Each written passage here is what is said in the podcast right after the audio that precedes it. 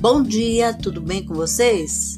Hoje é 8 de dezembro de 2022, quinta-feira, e eu desejo um dia maravilhoso, cheio de coisinhas de fazer sorrir.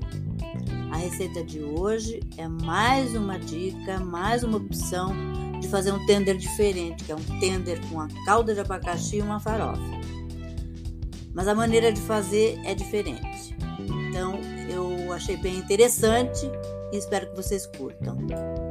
Os ingredientes que você vai precisar são um tender bolinha, um abacaxi cortado em cubos, uma xícara de açúcar, uma xícara de água, cravos da Índia, dois cálices de vinho branco seco, seis colheres de sopa de manteiga, uma cebola, duas xícaras de chá de farinha de milho, 4 folhas de hortelã, pimenta, gengibre e sal a gosto. O modo de preparo para a calda de abacaxi. Coloque o abacaxi cortado em cubos na panela, junte o açúcar e a água e mexa em fogo médio. Cozinhe por cerca de 55 minutos até ficar com a consistência de uma calda. Adicione 4 cravos e o cálice de vinho branco. Cozinhe por mais 5 minutos.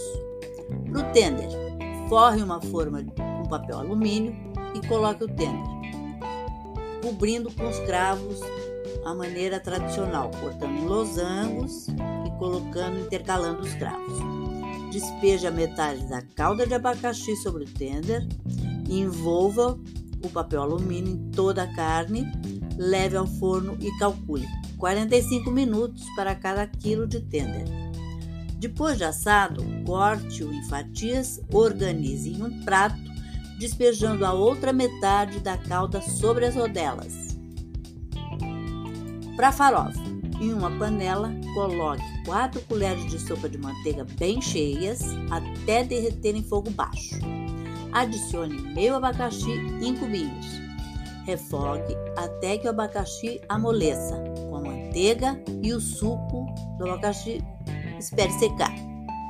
Acrescente uma cebola picada em meia lua, deixe caramelizar, coloque pimenta, gengibre e sal a gosto, adicione um cálice de vinho branco seco, deixar secar, inclua a farinha de milho, misture bem até dourar, abra um espaço no fundo da panela da farofa e adicione mais duas colheres de sopa de manteiga Cozinhe por mais 9 minutos. Corte as folhas de hortelã bem finas e acrescente na farofa. Mexa bem e coloque em um recipiente à parte. É uma maneira diferente de fazer, né?